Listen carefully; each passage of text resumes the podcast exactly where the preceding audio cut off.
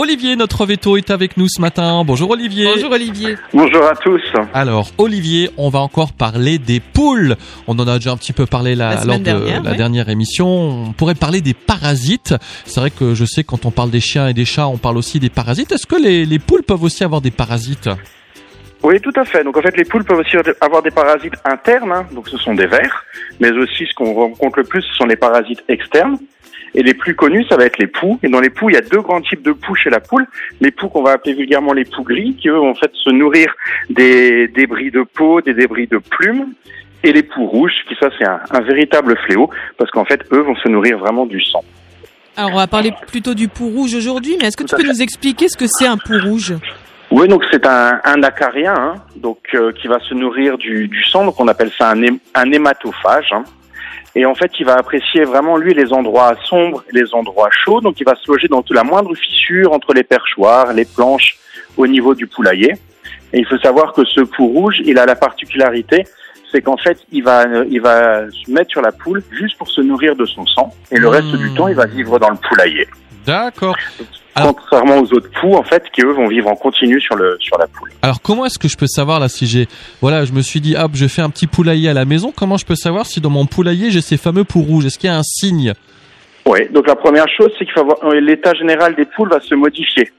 Donc en fait, le, vu que le pou va se nourrir du sang, les poules elles vont commencer un petit peu à, à s'affaiblir. Donc ça, si on voit une perte de- d'état de, la poule, c'est la première chose qu'on qui peut nous mettre la puce à l'oreille. Ensuite, il y a un petit test qui est relativement facile à faire. Il suffit de scotcher un petit bout, un petit mouchoir blanc ou quelque chose comme ça sur un perchoir.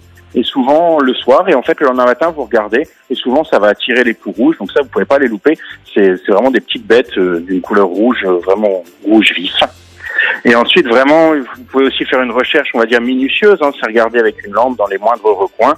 Et il faut savoir que quand vraiment, vraiment, il y a beaucoup de, de, de poux, et ben souvent les humains aussi vont, vont se faire piquer quand on va aller chercher des œufs, les choses comme ça.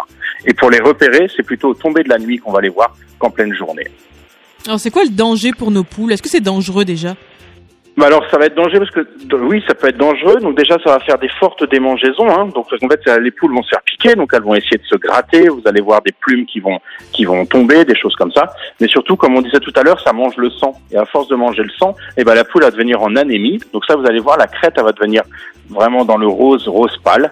Et les, les poules elles vont s'affaiblir et là, par exemple, la, la ponte d'œuf, tout ça va chuter, voire même s'interrompre. Donc oui, c'est très dangereux pour les poules.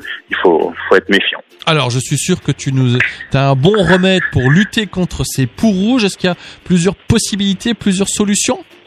Donc la première, c'est nettoyer à fond le poulailler. Donc il faut savoir que c'est un poulailler en bois, c'est déjà c'est très compliqué parce qu'il y a enfin, il y a plein de recoins, de- des, des petits trous entre les planches.